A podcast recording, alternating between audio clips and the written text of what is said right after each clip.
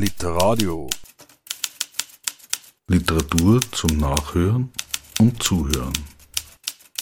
Im Internet unter www.literadio.org. Ja, herzlich willkommen bei Literadio. Ich darf an diesem Vormittag bei mir ganz herzlich begrüßen Maria Muher. Hallo. Hallo, Servus. Wir haben uns getroffen, um über deinen Debütroman zu sprechen. Lento Violento, so der Titel, erschienen bei Kremeyer und Scheria. Lento Violento bezeichnet ja eigentlich einen Stil der elektronischen Musik, der so Anfang, Mitte der 90er Jahre in Italien entstanden ist, rund um DJs wie DJ De Agostino und so weiter. Und übersetzt bedeutet dieser Lento Violento langsam heftig. Wie passt jetzt diese Wortkombi zu deinem Roman? Mm, naja, zum einen ist sozusagen der Namensgeber von dem Genre, also Gigi D'Agostino, war ähm, einfach eine Schlüsselfigur innerhalb der Eurodance-Musik auch, obwohl halt so dieser Lento-Violento-Stil ähm, sicher noch einmal ein kleineres Subgenre ist, kann man sagen. Und dementsprechend bin ich einfach oft über den drüber gestolpert und ähm, habe mich dann habe ihm da den, den, Titel geraubt und gleichzeitig fand ich irgendwie dieses Gegensatzpaar ähm, auch nicht uninteressant für den Inhalt des Romans, weil es auf der einen Seite halt hm, ja immer so ein bisschen das Bedürfnis gibt, irgendwie von den Figuren auszubrechen und sich in den, in den Rausch reingleiten zu lassen und auf der anderen Seite ähm, sie sich in einer ziemlichen Lethargie ab und zu wiederfinden oder ähm, vielleicht auch so in einer Depression verhaftet sind und dementsprechend spielen so diese beiden eigentlich so vermeintlich gegensätzlichen Begriffe dann auch eine Rolle im Plot. Drei Figuren sind es im Grunde, die wir da begleiten. Da ist die Alex, die Ruth und der Daniel. Vielleicht magst du uns die dreimal näher beschreiben. Ja, also ähm, die drei wohnen letztlich in einer WG gemeinsam und Alex ist Autorin und äh, ist, findet sich selber gerade in einer Schreibblockade und tut sich relativ schwer weiterzukommen. Ist auch ein bisschen so ein widerborstiger Charakter, der irgendwie nicht besonders umgänglich ist und ähm, ist aber darauf angewiesen, auch aus finanziellen Gründen und auch aus ähm, aus Gründen des, äh, des Hortens, weil sie einfach ziemlich viele Dinge hat, ähm, sich diese relativ große Wohnung mit zwei anderen Leuten zu teilen. Und diese beiden anderen Leuten, Leute sind eben die Figuren Ruth und Daniel. Und ähm, ja, Ruth ist so ein bisschen... Mh, mm, ein, ein Party-Animal auf eine Art, kann man sagen, die aber gleichzeitig dann jenseits des Feierns in so einer ziemlichen Zwangsneurose gefangen ist. Also die hat ähm, sozusagen dann von dem eher losgelösten Nachtleben ist sie tagsüber dann eher in so einer Ordnungswut gefangen und, ähm, und leidet auch unter diversen Ticks und eben so Zwangshandlungen.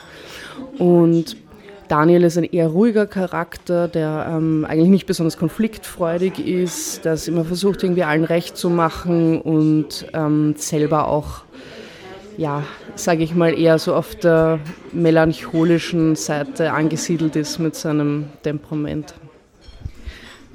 Bei den beiden weiblichen Protagonistinnen hast du es ja schon erklärt oder erwähnt, äh, dass sie mit ihrem psychischen Problem zu kämpfen haben. Auch Daniel als dritte Figur hat immer so Bewusstseinsaussätze und kann sich über Strecken nicht erinnern, was geschehen ist. Alle drei haben sozusagen einen psychischen Rucksack, den sie die ganze Zeit mittragen, der mehr oder weniger auch ihren Alltag prägt. Was ist für dich als Autorin an solchen Biografien spannend? Naja, es ist ähm, halt eine Sache, die man sich nicht ausgesucht hat und die trotzdem eine Rolle spielt im Leben. Also ich glaube, das verbindet die alle miteinander, ähm, dass sie da aus welchen Gründen auch immer, aus welchen biografischen Hintergründen auch immer ähm, diesen Rucksack mit sich tragen und der sozusagen dann die äh, alles, was an Handlung passiert, auch dementsprechend schwierig gestaltet, weil das immer so ein bisschen im Weg steht. Und das ist was, was mich grundsätzlich interessiert, wenn es Leute nicht leicht haben, wenn mh, mm, sie was mit sich herumschleppen, wenn ihnen was im Weg steht, wenn auch zum Beispiel eine psychische Erkrankung in dem Fall ähm, ständig sich über alles drüber legt oder man die immer mitdenken muss bei allem, was man macht. Ähm, und ja, das finde ich grundsätzlich interessant und das hat mich auch bei diesen Figuren interessiert. Alex lernen wir eigentlich wesentlich näher kennen als die anderen beiden, nämlich auf verschiedenen Ebenen. Zum einen im normalen Erzähltext, äh, wo sie mit ihren Mitbewohnerinnen zusammen ist, wo eben über die drei erzählt wird. Dann lernen oder begleiten wir sie auch bei ihren Besuchen bei der, beim Psychotherapeuten oder Therapeutin. Und die dritte und vielleicht auch interessanteste Ebene ist die, dass auch ihre Tagebucheinträge im Buch chronologisch weiterlaufen. Was ist jetzt ähm, so wichtig für dich an Alex, um sie so auf verschiedenen Ebenen zu zeigen? Naja, zum einen war es mir irgendwie wichtig, schon noch die Schwierigkeit des Schreibens einen, eines Romans irgendwie zu zeigen. Also das ist ja etwas, was sie beschäftigt, das ist ihre Arbeit. Sie ist Schriftstellerin und kämpft dann mit diversen Problemen, die damit einhergehen. Ähm, und das irgendwie zu zeigen, auch als eigenen Themenkomplex, war mir einfach wichtig. Und das wollte ich auch sozusagen in, in der Handlung halt ähm, ständig einflechten und auch in einem Ausmaß, wo es dann manchmal mehr Raum einnimmt. Also es gibt dann auch Strecken in dem Roman, wo halt so diese Tagebucheinträge relativ äh, viel Raum einnehmen und die restliche Handlung in den Hintergrund rückt. Und das soll so ein bisschen zeigen, wie das halt ist, wenn man in einer eine Handlung versucht fortzusetzen in einem schriftstellerischen Prozess und die äußeren Umstände oder der eigene mentale Zustand oder alles, was sozusagen darüber hinaus noch existiert in der, ähm, in der realen Welt, ähm, wie das sich ständig so ein bisschen dazwischen drängt und ähm, dieses Schreiben auch irgendwie immer schwieriger macht. Und ja, also das war sozusagen ähm, ein Ansinnen und darüber hinaus war es dann auch noch so ein Anliegen, schon noch so die Geschichte der Dekonstruktion eines Romans ein bisschen zu erzählen. Und da tue ich mir ein bisschen schwer, nicht zu viel vorwegzunehmen, aber das ist sicher auch irgendwie ein, ja, also ein Ziel von mir gewesen, zu zeigen oder zu versuchen, kann eine Handlung und ein Roman auch noch interessant sein und die, die Kriterien eines Romans erfüllen, wenn man ihn eigentlich währenddessen in seine Bestandteile zerlegt und die ganzen Dinge, die daran nicht funktionieren und haken, ähm, bewusst zeigt und ähm, schreiberisch erzählt. Ich habe Alex auch insofern interessant gefunden, weil sie, so wie ich sie jetzt erfahren habe im Text, eine Person ist, die auf jeden Reiz reagiert der überhaupt kein Detail entgeht, die, die permanent äh, irgendwie im, mit ihrem Fokus von da nach dort springt. Und mich erinnert das manchmal auch so ein bisschen an meinen Alltag, wenn ich mich durch die Stadt bewege. Dann sind immer so Reize da, die so meinen Gedankenstrom wie so Kreuzungspunkte oder auch Anker immer umlenken in andere Richtungen. Das hat es mich erinnert. Ja, also das wollte ich halt, das kenne ich zum einen natürlich aus äh, meiner eigenen Erfahrung auch. Also da kann man, mache ich kein Hehl daraus, dass das vielleicht auch so ein bisschen ein autofiktionaler Part in dem Ganzen ist. Und ähm, weil ich dieses Schicksal natürlich mit anderen teile und ähm, Alex auch Autorin ist, ähm, war es mir einfach wichtig, dann mal das auszuprobieren, wie das ist, wenn man in einer Handlung dann auf so einer gleichberechtigten Ebene diese ganzen Störfaktoren, diese Recherche, die auf einmal irgendwie in ein, ein Rabbit Hole fällt von Dingen, die eigentlich nicht mehr wichtig wären zu recherchieren, also das dann trotzdem irgendwie zu zeigen und darzustellen, die Prokrastination abzubilden und dann halt irgendwie zu schauen, ob diese Dinge irgendwie miteinander noch was zu tun haben oder ob das irgendwie eine Nachvollziehbarkeit irgendwie darstellt in so, also wenn man so einen schriftstellerischen Prozess nachzeichnen möchte möchte und ob das dann irgendwie auch noch interessant ist zu lesen. Also da hatte ich auch natürlich ein bisschen, da hatte ich keine Garantie, dass das irgendwie so aufgeht, wie ich mir das wünschen würde, aber nachdem ich so das Gefühl hatte, dass es so viele Leute betrifft, dieses ständige Konfrontiertsein mit unterschiedlichen Störgeräuschen oder Quellen oder Dingen, die aus so völlig unterschiedlichen Kontexten aufeinanderprallen, habe ich mir gedacht, ich gehe weg davon, das rausfiltern zu wollen und nehme es rein in die Handlung und stelle es relativ gleichberechtigt mit den anderen Dingen dar. Aber das Stichwort Prokrastination ist ja insofern spannend, weil die Therapeutin oder der Therapeut, weiß man ja nicht, würde dann wahrscheinlich irgendwie sagen, ja, das könnte natürlich auch so eine Art Ausrede sein, um sich dem eigentlichen Problem nicht fokussiert widmen zu müssen, oder? Ja, sicher. Also diese Dinge legt der Therapeut auch nahe und das ändert sozusagen dann aber halt für Alex, die auch eine nicht besonders, wie soll ich sagen, kooperative ähm, Klientin ist. Das ändert nichts wirklich daran. Also es ist eine Feststellung, die dann in der Theorie äh, verhaftet bleibt. Du hast es schon angesprochen, der Text ist auch auf formaler Ebene sehr experimentell angelegt oder vielschichtig angelegt, weil, was natürlich sehr augenfällig ist, sehr, sehr viele Zitate ganz, ganz unterschiedlicher Natur hier eingeflochten sind. Was war da für dich wichtig? Ja, ich meine, das ist eh auch so ein bisschen, ähm, also zum einen bereitet es mir einfach eine Freude, aus sehr unterschiedlichen Quellen zu zitieren. Also und auch wieder bezieht sich so ein bisschen auf die, auf die Frage zuvor, zu schauen, wie das dann wirkt, wenn man wenn man Texte zitiert, die aus sehr unterschiedlich bewerteten Quellen auch kommen. Also so kann es, ähm, ist es legitim, ein, den Inhalt eines Yoga-Videos abzutippen und daneben irgendwie eine These von Francis Fukuyama hinzuschreiben und dann kurz darauf wieder einen ziemlich trashigen Songtext zu zitieren und das alles sozusagen in der formal gleichen Form. Und ähm, für mich ist die Antwort relativ eindeutig. Also für mich wäre das ein klares Ja. Und ich hatte halt jetzt Gott sei Dank auch mal die Möglichkeit, das äh, praktisch umzusetzen, weil das war mir irgendwie schon länger ein Anliegen, da irgendwie so ein bisschen eine, ja, eine Gleichberechtigung der Quellen herzustellen. Das heißt, das sind irgendwie Quellen, die dir im Schreibprozess irgendwie unterkommen oder die dir überhaupt unterkommen? Mm, ja, sicher. Ich meine, da überschneidet sich ja auch so da überschneidet sich auch das Handwerk von Alex und mir natürlich bis zu einem gewissen Grad. Also so, ich musste, um den Roman zu schreiben, auch über Eurodance recherchieren und bin dazwischen auch abgedriftet oder habe mich in Dinge verloren. Und das ist schon etwas, was Alex auch passiert. So, also es gibt schon für mich eine relativ klare Abgrenzung zwischen mir als Autorin und Alex als Protagonistin. Also dass es für mich relativ eindeutig, da auch diese Grenze verläuft. Gleichzeitig haben wir dieses, ähm, diesen Rechercheprozess schon geteilt auch. Und ich habe den ähm, also ja, den, den teilen wir. Ein weiterer formaler Aspekt, der sehr auffällig ist im Text, ist dieses Repetitive. Es gibt Sätze oder auch teilweise ganze äh, Teile vom Text, die sich mehrmals im Text wiederholen, die immer wieder vorkommen, vielleicht in anderen Konstellationen, aber trotzdem immer wieder wiederholt werden. Warum? Mm, das hat zwei Gründe. Also zum einen wollte ich so ein bisschen dieses äh, repetitive Moment aus den Eurodance-Lyrics formal in die, ähm, in die Romanhandlung übersetzen, weil das etwas ist, was in diesen Songtexten halt irgendwie ständig passiert, dass ähm, Dinge sich in, bis zu einem Exzess wiederholen ständig. Also auf eine Art und Weise, wie es halt wirklich schon, ja, also extrem auffällig ist und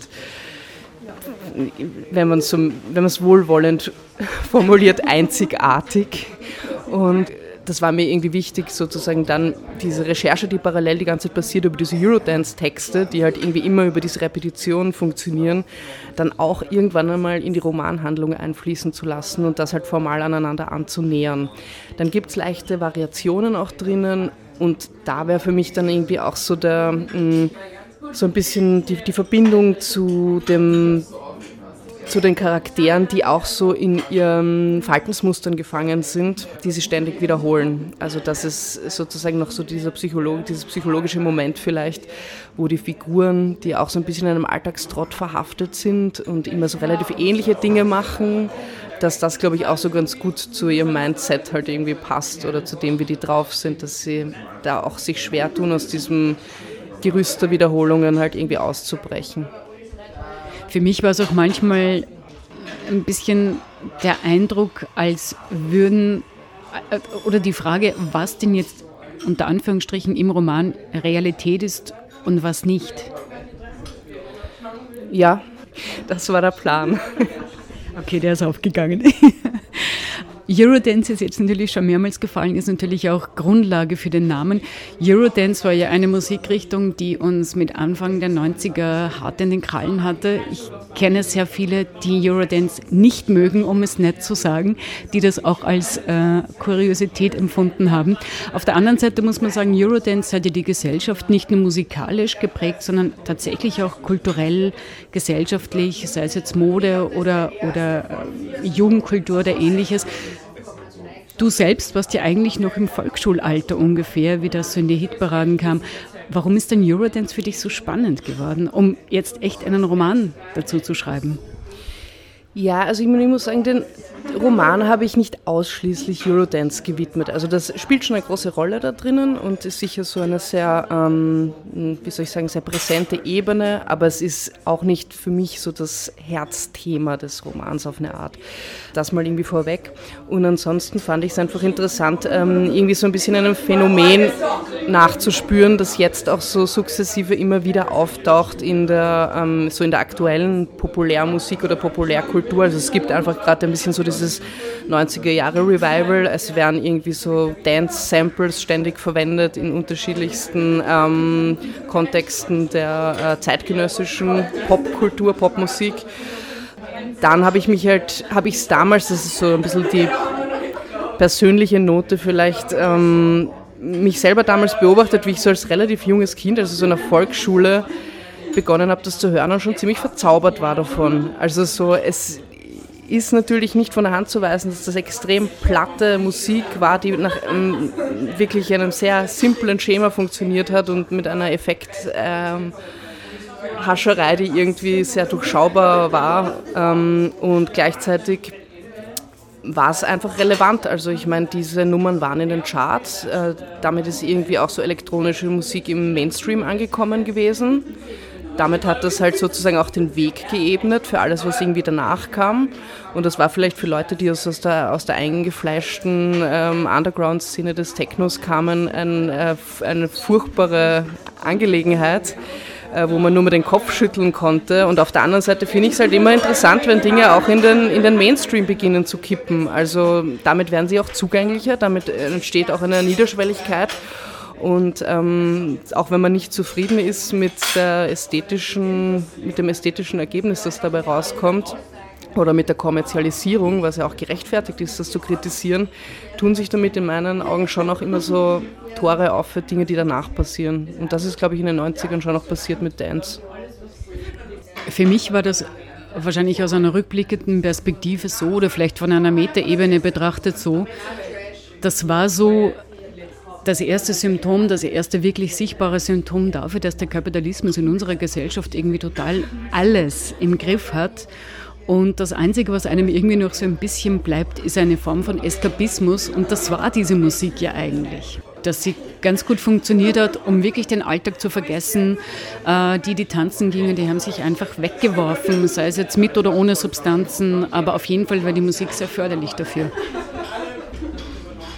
Ja, auf jeden Fall. Also so dieses eskapistische Moment spielt sicher eine Rolle in der Musik, obwohl die Musik selber natürlich auch ein Opfer des Kapitalismus war. Also Produzenten haben da einfach extrem viel Geld gemacht damals mit dieser Musik. Also das war ja schon auch Teil des Systems, das war jetzt nichts Subversives auf eine Art, kann man sagen. Subversiv ist, glaube ich, so ein bisschen der Ursprung dieser Musik, der teilweise auch aus so einer, aus einer queeren Szene entsprungen ist zum Beispiel.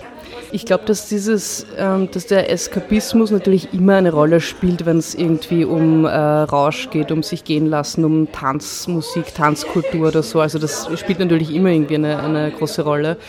Und gleichzeitig verorte ich tatsächlich so in der Musik ähm, auch so eine so eine gewisse Verunsicherung, so eine, vielleicht auch so eine Melancholie oder so eine Mischung aus eigentlich das hat einfach manchmal in der Melodie so Töne drinnen, wo man das Gefühl hat, ja, das ist, das will irgendwie euphorisch sein, aber gleichzeitig steckt da auch so ein bisschen eine, Sorge drin oder eben so, ein, so eine, eine gewisse Melancholie. Auch nicht bei allen Nummern, also es gibt sicher Nummern, die sind uneingeschränkt positiv, aber dann gibt es auch so ein paar, äh, wo ich das Gefühl habe, da steckt schon so ein bisschen eine, ja, so eine Sorge oder so ein Zweifel drin. Und das ist vielleicht so ein bisschen etwas, was auch in den Zeitgeist der 90er reingepasst hat, wo irgendwie auf der einen Seite so die große Aufbruchsstimmung angesagt war und auf der anderen Seite viele Leute irgendwie nicht wussten, was sozusagen mit dem Millennium halt an, an, an für, wie soll ich sagen, an auch zur Zeitenwende einhergeht, was da tatsächlich auf uns zukommt mit irgendwie neuer Technologie und ähm, all diesen Dingen, die halt irgendwie äh, so im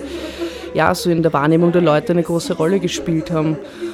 Und ja, also ich hoffe, das beantwortet es irgendwie. Aber ich meine, da steckt so viel drinnen, weil natürlich der Eskapismus, den gibt es in jeder Musikrichtung, kann man sagen, dass eine Sehnsucht sich woanders hinwünschen, ähm, der Welt entfliehen oder so etwas. Das ist auf eine Art auch nichts, was irgendwie nur dem Eurodance jetzt eingeschrieben ist. Das gibt es immer wieder mal.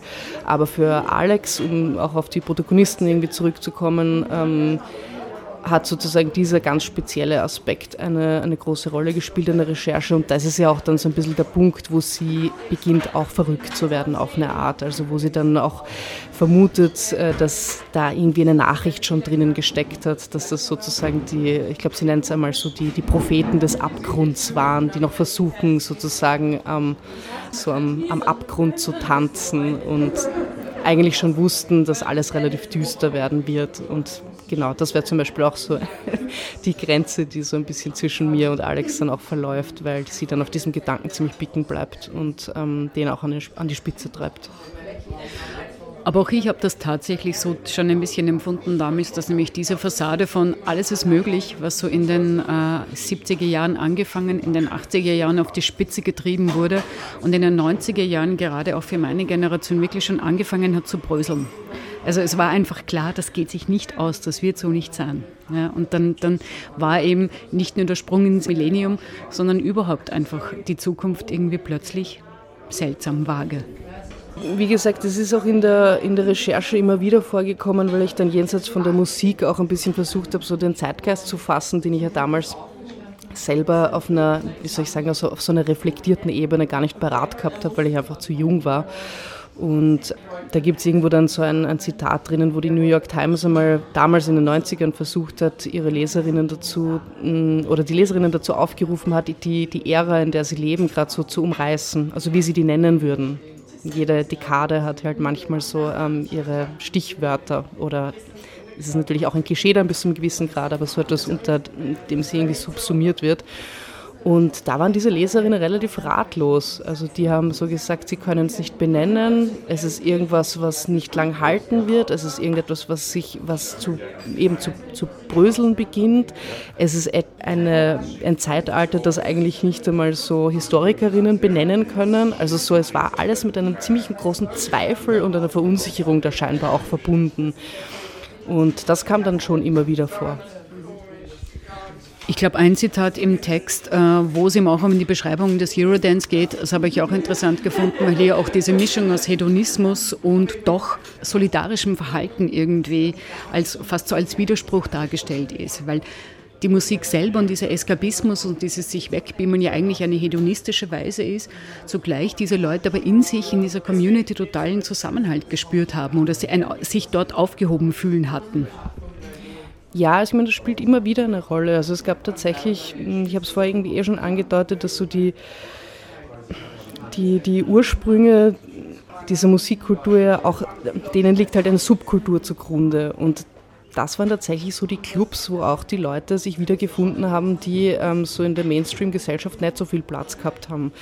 Also ähm, da waren irgendwie queere Personen, People of Color vertreten, die sowohl als Künstlerinnen als auch als, ähm, ja, als Partygäste halt irgendwie gern gesehen waren, die ähm, gemeinsam gefeiert haben das war schon ein, ein, das waren schon wichtige Orte damals und das hat noch so ein bisschen so seine Spuren gehabt, dann in der Kommerzialisierung, also das hat man dann noch schon immer wieder gesehen von den Protagonistinnen des, des Eurodance quasi wie die aufgestellt waren. Gleichzeitig war das dann schon auch im Begriff von einer ziemlichen, wie soll ich sagen, ja, also da haben dann schon, glaube ich, in erster Linie die Produzenten, und das ähm, sage ich bewusst in der männlichen Form, weil meinen Recherchen zufolge gab es bis auf vielleicht Marusha, die tatsächlich halt irgendwie selber ihre Dinge ähm, produziert hat, kaum Frauen irgendwie in dieser Riege. Ähm, die haben da, glaube ich, einfach das größte Geschäft damit gemacht und hatten jetzt tatsächlich nicht so den großen politischen Anspruch, aber es war irgendwie immer so sichtbar, woher das kam. Und ähm, das fand ich schon interessant. Es gab da einen Satz, das ist auch einer von diesen repetitiven Sätzen, der bei mir besonders getriggert hat, nämlich bei mir als Leserin. Und zwar von außen betrachtet ist das hier vielleicht okay, leider bin ich nicht von außen. Und das hat mich nämlich als Leserin irgendwie so daran erinnert, ja, also ich von außen, ich bin die Leserin, ich schaue mir das von außen an und für mich ist die Geschichte irgendwie okay und teilweise auch lustig. Und ich muss gestehen, es gab dann manchmal so Momente, wo ich mich fast geniert habe, weil es ja tatsächlich, wenn man sich jetzt empathisch reinversetzt in das Leben dieser Figuren, vieles überhaupt nicht okay war oder ist. Ja, ich meine, das Zitat kommt immer wieder an unterschiedlichen Stellen vor und das soll auch so ein bisschen... Ähm diesen Zwiespalt markieren von äh, Alex, die eigentlich immer darauf bedacht ist, ein großes literarisches Werk zu schaffen, wo sie nicht aus sich selber schöpft, also wo sie sozusagen über den Figuren schwebt mit einer gesunden Distanz, ähm, in einem guten Einverständnis mit sich selber ist und da quasi so alles unter Kontrolle hat und, ähm, und sich da gut abgrenzen kann. Und das wird nicht zuletzt auch so durch ihre eigenen psychischen Probleme halt irgendwie ständig in Frage gestellt und äh, damit kämpft sie auch ständig. Und ähm, ich glaube, das ist in diesem Satz auch irgendwie so ein bisschen drinnen, dass sie sich halt einfach nicht rausnehmen kann aus diesen Geschehnissen und ihre eigenen, ja, sehr persönlichen Issues da halt ständig in die Handlung eingreifen. Also, oder die Handlung fast sabotieren irgendwie auch. Und ich glaube, was so die, die Rolle der Leserin dann betrifft, ähm, in Bezug auf dieses Zitat, war mir das halt irgendwie auch so ein Anliegen, weil sich irgendwann in einem Buch schon auch so die, die Frage, oder ich versuche die Frage dann irgendwie auch aufzumachen, ähm, wer schreibt hier eigentlich wen? Also es ist kein Zufall, dass Alex Autorin ist und mit zwei Leuten zusammen wohnt, die sie ständig als unglückliche Figuren bezeichnet zum Beispiel. Und da soll so ein bisschen noch eine andere Ebene aufgemacht werden, wo es mir auch wieder ein bisschen schwerfällt, nicht irgendwie so alles irgendwie vorwegzunehmen. Aber das war mir tatsächlich auch irgendwie wichtig, so diese, mm, diesen Schöpfungsprozess irgendwie nachzuzeichnen und dem Anspruch an diesen Schöpfungsprozess und wie der dann irgendwie oftmals scheitert und daraus dann wieder die Frage abzuleiten, zu leiten, kann dieses Scheitern auch interessant sein, literarisch interessant sein? Also ist es das wert abzubilden? Darf man das zeigen? Ist das, gibt das auch was her für eine Handlung? Und genau. Lento Violento war, wie gesagt, dein äh, Debütroman jetzt. Du hast mir im Vorfeld kurz erzählt, du bist schon ähm, ziemlich im Üben, nämlich dein Kabarettprogramm Storno wird nämlich wieder aufgenommen am Wochenende auch eine Art, mit Text umzugehen. Was ist für die da jetzt der Unterschied, ob du jetzt fürs Kabarett schreibst oder einen Roman auf die Art? Ja, der Unterschied ist sehr groß, muss ich sagen. Also ähm, es ist grundsätzlich natürlich so ein Unterschied, ob man irgendwie einen Prosatext äh, schreibt oder einen Bühnentext. Das ist ohnehin irgendwie schon mal ein, ein Unterschied, ob man etwas direkt, also für die direkte Rede konzipiert, äh, für die gesprochene Sprache oder nicht. Und ähm, dann ist es tatsächlich da nochmal extremer, weil ähm, im Rahmen vom Kabarett das jetzt nochmal, also gibt es auch unterschiedliche Spielarten, aber grundsätzlich funktioniert das schon nochmal anders als jetzt irgendwie ein, ein Dramatext beispielsweise. Ein sehr großer Schwerpunkt auch auf der Umgangssprache liegt und ähm, alles, was man in der Prosa versucht zu vermeiden, Füllwörter, ähm, unnötige Dinge dazwischen, ähm, wie soll ich sagen, ähm, vielleicht Sachen, die ähnlich sind, zu wiederholen und sowas. Das ist eigentlich ähm, in dem kabarettistischen Text, den ich mache, die ganze Zeit der Fall und das ist auch okay.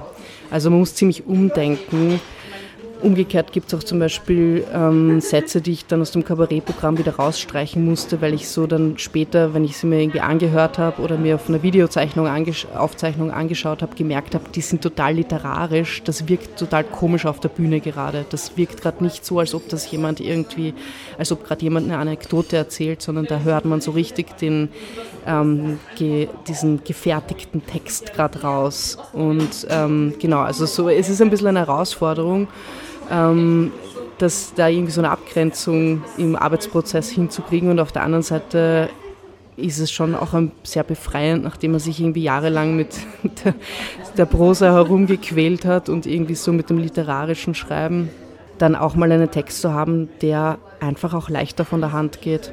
Also das ist kein Vergleich. Ein Satz ist so schnell geschrieben gewesen für mich im also ich meine, es war genug Arbeit, das Kabarettprogramm, und ich hatte da irgendwie schon noch einen Anspruch, irgendwie, wie das werden soll.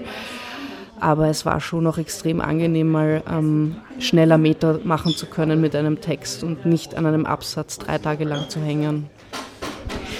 Somit laden wir alle Hörer und Hörerinnen jetzt an, einerseits äh, dein Kabarett zu besuchen, und auf der anderen Seite natürlich ganz wichtig, dein Debüt zu lesen. Ein ganz anderer Text, ein herausfordernder Text, aber ziemlich spannend.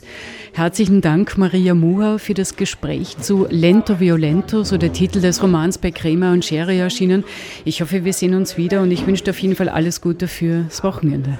Ja, vielen Dank. Danke für die Einladung. Literadio Literatur zum Nachhören und Zuhören. Im Internet unter www.litradio.org.